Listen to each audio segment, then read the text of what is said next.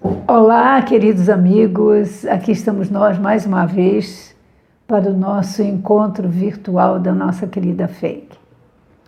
Hoje nós eh, vamos falar sobre uma parábola de Jesus.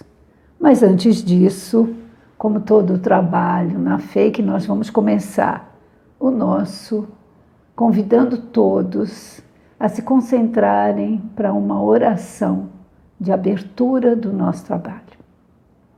Vamos inspirar profundamente, trazer até nós a imagem de Jesus e vamos iniciar a nossa oração. Pai de infinito amor, Pai de infinita bondade, infinita misericórdia, amado Mestre Jesus, nosso sempre divino conselheiro, amado irmão Ramatiz, que da casa do grande coração nos traz tanto amor, tanto ensinamento. Amado irmão José, mentor da nossa querida Fake, que nos permite fazer e receber a caridade. Amadas falanges espirituais, que sempre com tanto carinho trabalham junto a nós. Juntos louvando a Deus em nome de Jesus, nós agradecemos pela oportunidade de aqui estarmos Pedimos luz e proteção para o nosso humilde trabalho. E rogamos a todos, mas sobretudo a Ti, Pai Criador, permissão para abrirmos a nossa reunião de hoje, dando todos juntos graças a Deus. Graças a Deus, meus irmãos. Então, hoje nós estamos aqui para fazer análise de uma parábola de Jesus. E nós já sabemos né, que parábolas são pequenas histórias ou grandes histórias né, de conteúdo que Jesus trazia, sempre explicando o que é o reino de Deus, ou o reino dos céus. E essa parábola que nós vamos estudar, ela está no contexto do Evangelho de Lucas, capítulo 11, do versículo 1 ao versículo 13. E isso depois de Jesus ensinar aos discípulos a rezar o Pai Nosso. Então Jesus estava orando em certo lugar quando ele acabou. Um dos seus discípulos lhe disse: Senhor, ensina-nos a orar, como também João ensinou aos seus discípulos. E Jesus respondeu: Quando orar, dizei: Pai nosso que estás no céu, santificado seja o teu nome, venha a nós o teu reino, e assim por diante. Ele foi deixando para nós a oração do Pai Nosso. E logo em seguida, quando ele terminou o Pai Nosso, ele deixou aos discípulos esta parábola. Qual de vós terá um amigo, irá até ele à meia-noite e lhe dirá: Amigo, empresta-me três pães, visto que um amigo meu veio da estrada até mim e eu não tenho o que lhe apresentar. E aquele de dentro, em resposta, disser: não me des trabalho. A porta está fechada.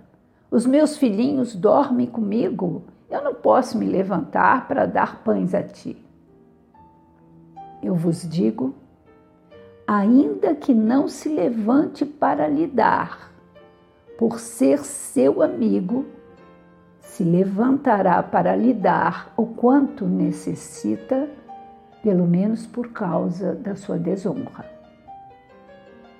eu também vos digo: pedi e vos será dado, buscai e encontrareis, batei e será aberto para vós. Pois todo aquele que pede, recebe, e aquele que busca, encontra, e ao que bate, será aberto. Qual dentre vós é o pai que seu filho lhe pedirá um peixe e em vez de um peixe, ele lhe dará uma serpente. Ou também lhe pedirá um ovo e lhe dará um escorpião.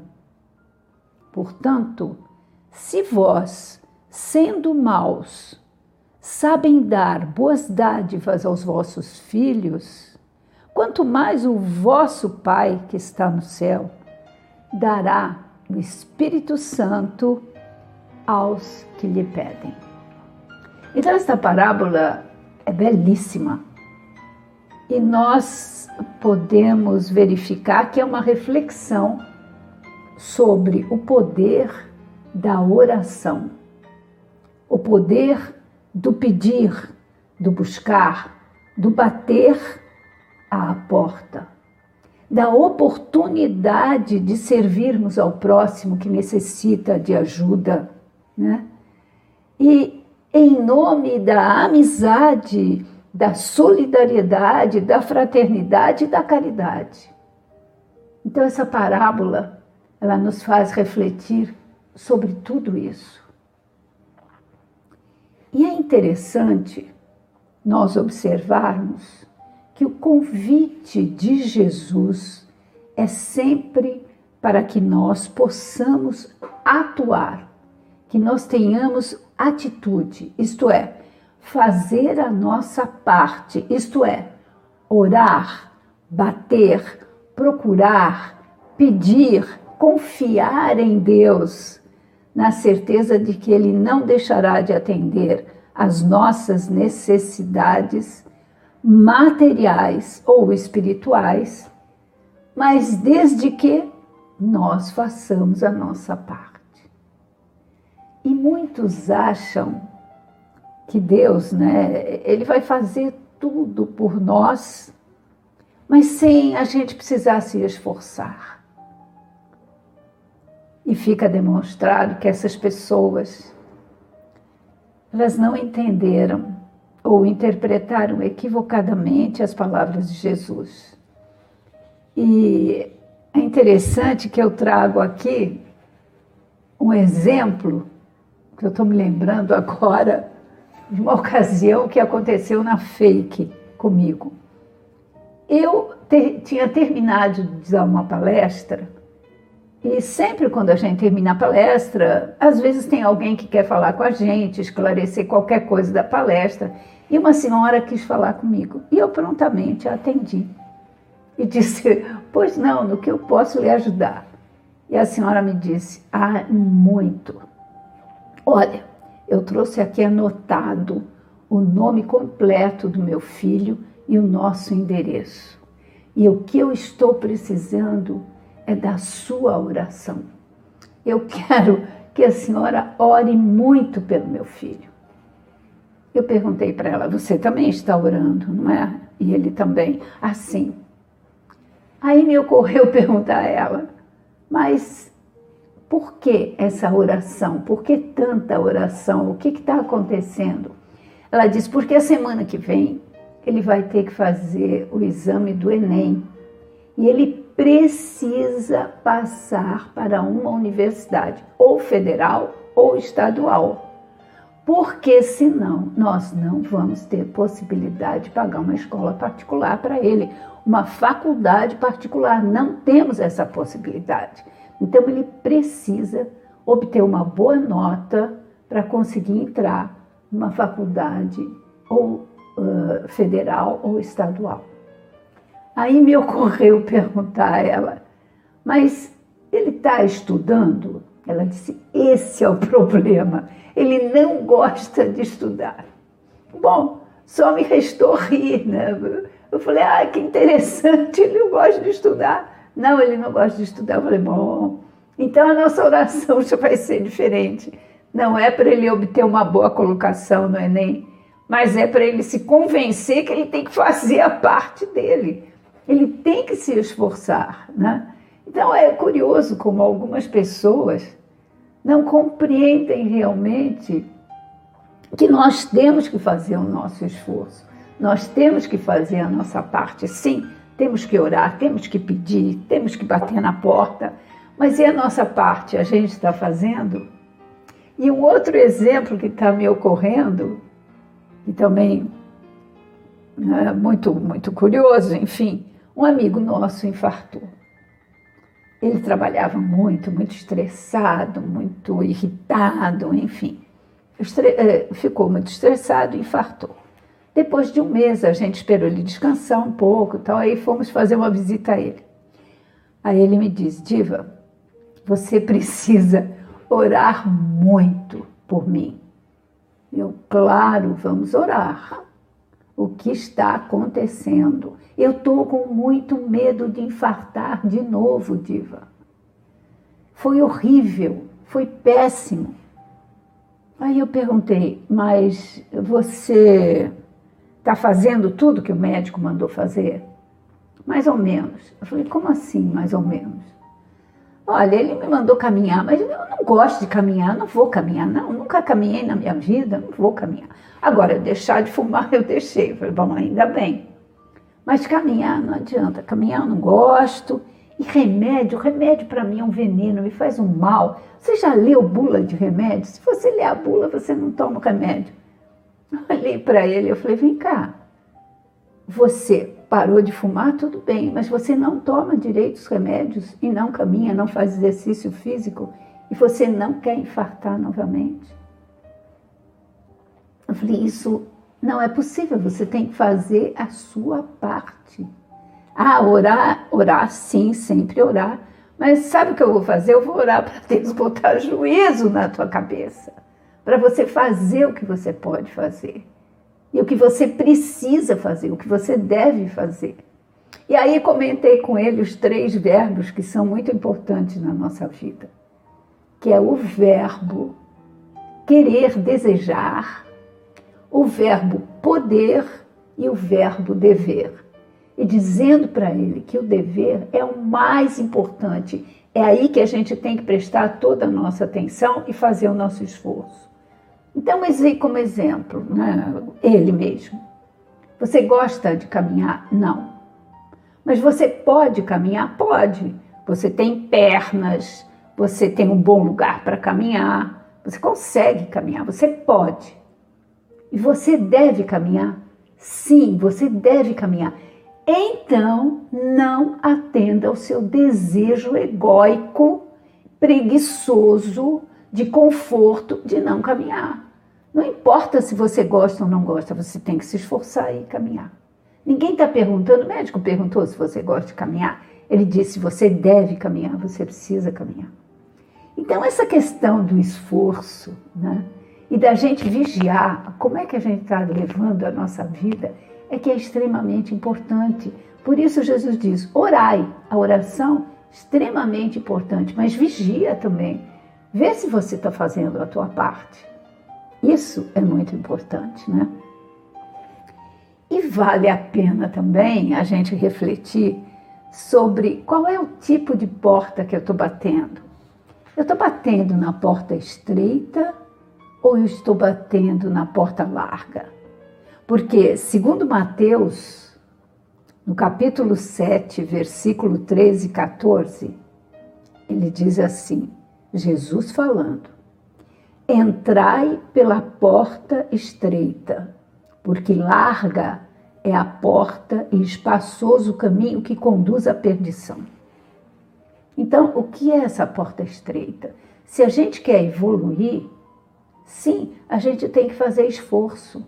É a porta que é mais difícil para a gente passar. Ela não é larga, não, ela não é confortável. A gente não fica na zona de conforto quando a gente quer evoluir é muito esforço, é trabalho, é trabalho. É trabalhar a vontade, é trabalhar a persistência. Né? É como Jesus diz: bate que a porta abre, mas a porta é estreita, bate na porta certa.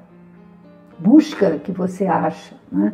Então, uh, é um convite à porta estreita a gente bater, insistir para obter, achar, abrir, a porta se abre e pela insistência, né? Então, na busca, a gente bate na busca de quem? De quem nos pode ajudar. A gente sabe que nos pode. Esse plano maravilhoso, o plano espiritual superior, que está sempre à nossa disposição, nosso guia espiritual, Jesus, Deus, Vamos bater, mas bater na porta certa, né? Bem, nós sabemos também que são poucos aqueles que se dispõem a passar pela porta estreita. Por quê? Porque precisa de muita força de vontade.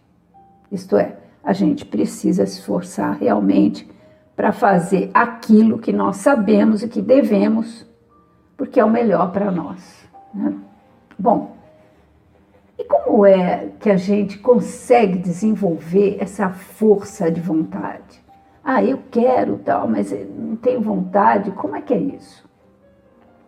Para desenvolver a força de vontade é necessário, em primeiro lugar, a gente desenvolver a confiança em nós, em nós mesmos. Isto é, nós entendermos que somos filhos de Deus e como filhos de Deus, nós temos a semente do Pai dentro de nós. Nós temos um potencial muito grande e essa semente está aqui, está aí dentro, esperando para desenvolver. Então, nisso nós temos que ter confiança, no nosso potencial. E, sobretudo, é necessário que nós desenvolvamos a fé no que transcende, a fé naquilo que é maior que nós, a fé em Deus, a fé em Jesus, a fé no plano espiritual superior, a fé no nosso anjo da guarda, a fé no amor que Jesus nos traz. Jesus, que é o governador espiritual do planeta Terra e que afirmou: Ele estará conosco até o final dos tempos. Então é nessa ajuda que a gente tem que ter fé. E aí a força de vontade vem. Várias vezes Jesus, durante o Evangelho, ele se referiu à necessidade da fé como uma condição para nós superarmos todos os nossos problemas. E como exemplo, ele deu a parábola do grão de mostarda. E ele diz claramente: se tiverdes a fé do tamanho de um grão de mostarda, direis a esta montanha: transporta-te daqui para ali, e ela se transportaria. E nada vos será impossível. Nada nos será impossível. Mas, para tanto, é necessário a gente superar a inércia, a acomodação. E interessante também a gente se dar conta que os espíritos superiores, eles dizem que nós não precisamos não de muito esforço, que basta apenas nós acreditarmos que podemos, que somos capazes. Conforme a pergunta 909 do Livro dos Espíritos, Kardec pergunta: Poderia sempre o homem, pelos seus esforços, vencer as suas más inclinações? E o Espírito da Verdade responde: Sim, e frequentemente fazendo esforços muito insignificantes. O que lhe falta é a vontade e a disciplina nas atitudes corretas. Olha só, vontade e disciplina. Isto é, temos que ter disciplina em tudo que a gente vai fazer. E aí não precisa ser com muito esforço se você tem disciplina. Vamos pegar um exemplo muito simples. Ah, nós temos que ir à academia porque a gente precisa fazer um exercício físico. Meu Deus do céu, primeiro dia, nossa, é academia às seis e meia da manhã, eu tenho que levantar às seis horas. O primeiro dia, ai que sacrifício. Ah, eu estou com sono, ah, eu me visto com muita má vontade, eu olho para a cama e digo, ah, mas eu queria tanto ficar dormindo. Esse é o primeiro dia. Mas eu me esforço, faço um esforço e vou, me visto e vou. E volto da academia toda cheia de dor, a musculatura dói, etc. Isso é o primeiro dia, é o segundo dia, é o terceiro dia. Depois de uma semana já está um pouco melhor. E assim a gente vai e vai avançando e vai avançando a ponto de, depois de um mês, dois meses, nós já vamos para a academia numa felicidade, porque depois isso faz tão bem, a gente começa o nosso dia tão bem. Sim, do ponto de vista físico, a gente vê isso. Se você tem disciplina, você evolui, você se sente cada vez mais saudável. E do ponto de vista espiritual, a mesma coisa. Adotar o hábito, a disciplina de ler o Evangelho todos os dias, de orar todos os dias, de quando eu levantar eu fazer uma oração, quando eu for dormir fazer uma oração, quando eu vou me alimentar eu pedir as bênçãos do plano espiritual superior para aquela comida, para que ela me traga muita energia. Se eu fizer isso com disciplina, eu vou me sentir muito melhor, eu vou me sentir muito amparada por Deus, por Jesus. Então, disciplina e força de vontade, né? E é interessante também a gente entender, compreender de que aquilo que a gente pede em oração, a gente vai receber o que é necessário para a nossa evolução moral e espiritual, sendo que nem sempre isso vai coincidir com aquilo que nós desejamos. Daí a importância da gente saber pedir. Né? Daí a importância se a gente não quer se frustrar, peça algo que é bom para você, que você vai receber. Mas para isso, a gente tem que ter minimamente autoconhecimento. A gente tem que saber quem a gente é, como a gente está, o que falta acertar, o que falta reformar, para a gente pedir o certo. Portanto, não basta pedir para Deus que Ele nos atenda prontamente, Ele sabe o que é melhor para nós. Ele sabe em que tempo a gente deve receber. No tempo de Deus, não no nosso. E o que nos convém, o que é necessário para o nosso progresso moral e espiritual.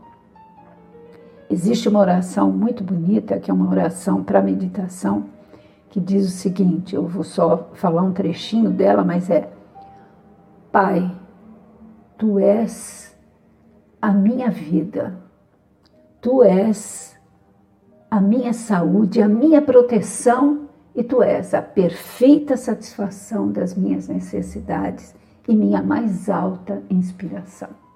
Então é isso mesmo, o Pai, ele sabe perfeitamente das nossas necessidades e Ele nos atende nas nossas necessidades, mas não no que nós desejamos, nem sempre. Né?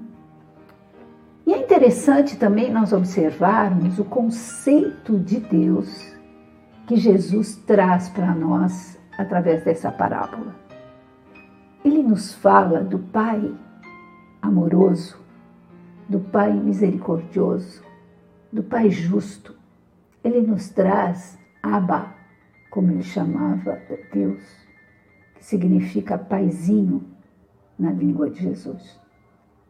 Então ele trouxe o pai, paizinho, o pai amoroso, completamente contrário ao conceito de Deus que havia naquela época entre os judeus, que era aquele Deus, às vezes até tão cruel, disposto sempre a punir, a castigar, a destruir. Então parecia um déspota cruel. Vem Jesus e traz esse Deus do amor, esse Deus Pai. E ele fala claramente na parábola: Qual dentre vós é o pai que seu filho lhe pedirá um peixe e em vez de um peixe lhe dará uma serpente? Lhe pedirá um ovo e ao invés de um ovo lhe dará um escorpião? Portanto, a mensagem de Jesus é extremamente consoladora, confortadora, dizendo: Vosso Pai que está no céu dará o Espírito Santo aos que lhe pedem. Mas muitas vezes nós estamos numa situação de tanto desequilíbrio pela dor, pelo sofrimento, que não nos apercebemos que Deus ele nos respondeu. Embora nem sempre da forma que nós desejamos, mas com certeza sempre é o melhor para nós. E é sempre o melhor que o Pai nos oferece e nos dá. E aqui eu trouxe também outro exemplo de uma oração belíssima feita por um deficiente físico. E essa oração, ela foi traduzida diretamente do inglês no livro As aves feridas na terra voam. Esse livro é de Nancy de Girolamo. Só rapidamente para vocês entenderem quem foi Nancy de Girolamo, ela tem vários livros. Ela nasceu em 1924 em São Paulo e ela se formou enfermeira pela Universidade Federal de São Paulo. E a especialização dela era neuropediatria. Então ela trabalhava muito com deficientes físicos. E num dos seus livros, que tem esse belo, belo título As Aves Feridas na Terra Voam, ela coloca essa oração de um deficiente físico anônimo. E eu trouxe um pequeno trecho da oração para vocês, que é muito bonito. Pedi a Deus que me desse forças para tudo conseguir. E eu fui feito fraco para aprender a obedecer. Pedi a Deus a saúde para realizar coisas grandiosas. E eu fui feito doente para realizar coisas difíceis. Eu pedi a Deus que me concedesse poder para que os homens necessitassem de mim.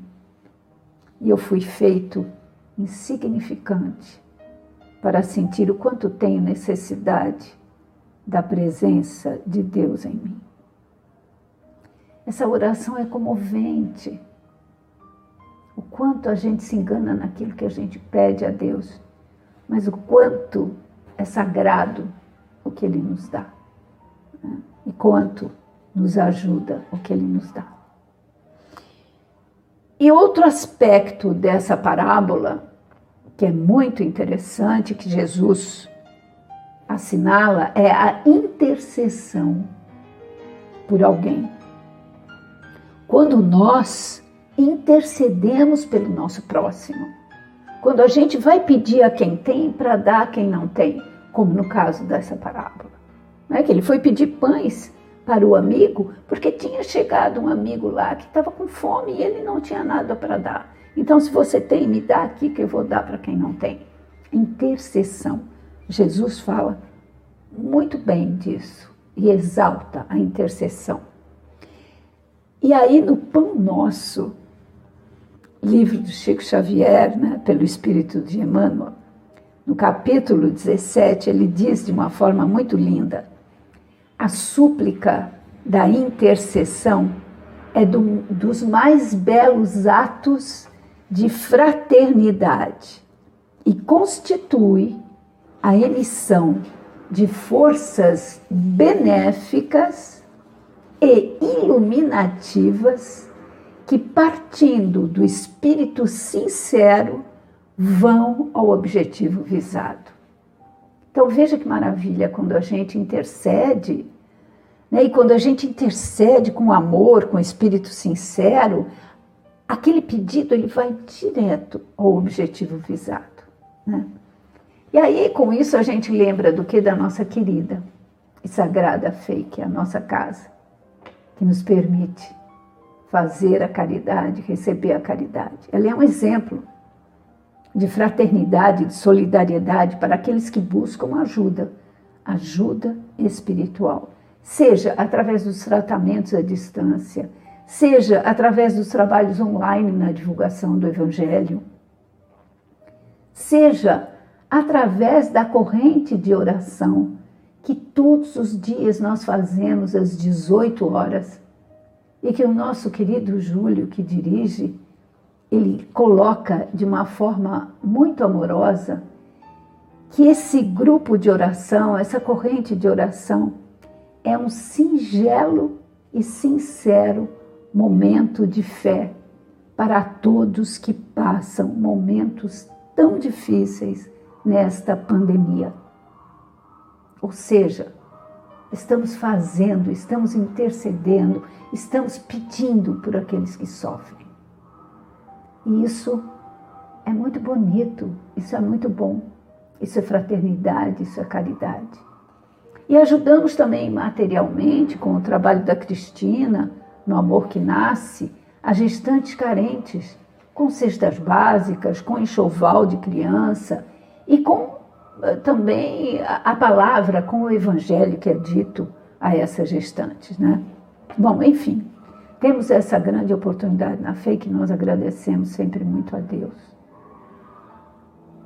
Então, vale a pena a gente refletir que no início, embora esse amigo tenha relutado em levantar, porque a gente também tem que entender, uma casa pobre na época de Jesus era um quarto só, como é também hoje. Né? E nesse quarto é sala, é cozinha e à noite é dormitório, onde eles estendiam esteiras no chão e todos se deitavam. Então aquele homem, à meia-noite, quando batem a porta dele, ele tem que, para abrir a porta, passar por em cima, pular todos os seus filhinhos, né? Quer dizer, não era uma, uma era desconfortável, né? Mas, enfim, pela existência do amigo, ele vai. E ele vai por quê? Porque sim, amizade é isso. O verdadeiro amigo, ele faz qualquer sacrifício para nos ajudar. E principalmente quando ele vê que a gente está insistindo, olha só, eu preciso, eu estou batendo na tua porta e nem é para mim, não, é para o outro. Mas me ajuda, eu sei que você tem. E nesse tempo de pandemia, como a gente consegue descobrir os amigos realmente que a gente tem? Porque amigo verdadeiro é aquele que fica junto de você num momento difícil, num momento de fraqueza, no momento de real necessidade. E eu mesmo vivo essa experiência, né? De conhecer realmente a verdadeira amizade nesses tempos tão difíceis de pandemia. E como a gente fica feliz de ter um amigo ao nosso lado, um amigo com quem a gente pode contar para aquilo que realmente a gente precisa. Né? Então, essa questão da amizade é de muita importância no texto. Né? E a gente sabe que nós estamos ligados aos nossos amigos por similaridade espiritual, né? por vínculo de empatia, de amor. Né? Isso é muito importante. E aí é por isso que quando um amigo está numa fase mais difícil e nos faz algum desaforo, nos fala uma palavra mais azeda, a gente não pode ficar cheia de milindres com o um amigo né? porque ele estava passando uma fase difícil. Esse amigo, ele é como ele é. Né? E aí isso faz lembrar uma frase de Chico Xavier, que é muito interessante, que eu tenho gravada no meu coração, que ele diz o seguinte: Aos outros eu dou o direito de ser como são, e a mim eu tenho o dever de ser cada dia melhor. Isso é muito bonito. Essa frase é para a gente guardar, lembrar mesmo, né? porque é assim que a gente deve agir. E Jesus diz: o seu amigo te ofendeu, vem cá, perdoa. Mas quantas vezes? Sete? Não, sete não, sete é pouco, perdoa sempre, setenta vezes sete. Né? Então, refletindo um pouco mais sobre esse conceito de Deus, nós entendemos que Ele nunca deixará de conceder o que nós pedimos, se nós soubermos pedir. Por exemplo, se você pede coragem, se você pede paciência, se você pede resignação, se você pede tolerância para você suportar pela fé e você conseguir remover todas as montanhas que formam os obstáculos no teu caminho reto, ele vai te dar.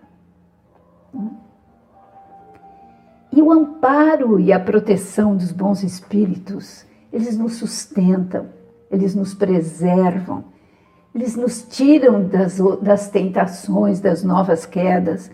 Mas isso se de fato nós estivermos desejosos de voltar ao caminho do bem. né?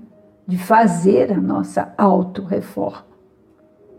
Bem, e para finalizarmos esse nosso encontro, repetimos aqui as palavras de Jesus que, estão, que são extremamente consoladoras. Portanto, se vós, sendo maus, sabem dar as boas-vindas aos vossos filhos, quanto mais o vosso Pai, que está no céu, lhe dará o Espírito Santo aos que lhe pedem. E Jesus diz: Eu estarei com vocês até o final dos tempos. Então, nessa nossa lida, nessa nossa vida, nós não estamos sozinhos. Nós, nós estamos muito bem acompanhados pelo amor e pela paz de Jesus. Graças a Deus. Bem, e agora então, para finalizarmos, vamos à nossa oração. Pai amoroso, Pai de alegria, Pai de tanto amparo, Pai de tanta proteção. Jesus, mestre amigo, que tanta sabedoria nos traz. Jesus, que tantas palavras nos traz que nos confortam. Amado irmão Ramatiz, que da casa do grande coração jorra tanto amor sobre nós. Amado irmão José, mentor desta nossa querida fraternidade, nos proporciona sempre a oportunidade de fazer a caridade. Amadas falanges espirituais que sempre tão carinhosas trabalham junto a nós, juntos louvando a Deus. Em nome de Jesus, nós rogamos que os bons fluidos que estão sobre nós nesse instante, que eles se expandam sobre toda a nossa cidade que tanto necessita, sobre o nosso país, envolvendo a cura com o amor, sobre todo o planeta Terra e seu orbe, e que nesse instante, cada coração e mente de irmão encarnado ou desencarnado possa se sentir curado, amado, iluminado e protegido. E assim felizes, pedimos a todos, mas sobretudo a Ti, Pai Criador, permissão para encerrarmos a nossa reunião de hoje, dando todos juntos graças a Deus. Graças a Deus, meus irmãos, terminamos mais um encontro. Eu sou muito grata pela atenção de vocês e pela paciência. E até o nosso próximo encontro. Fiquem com Deus.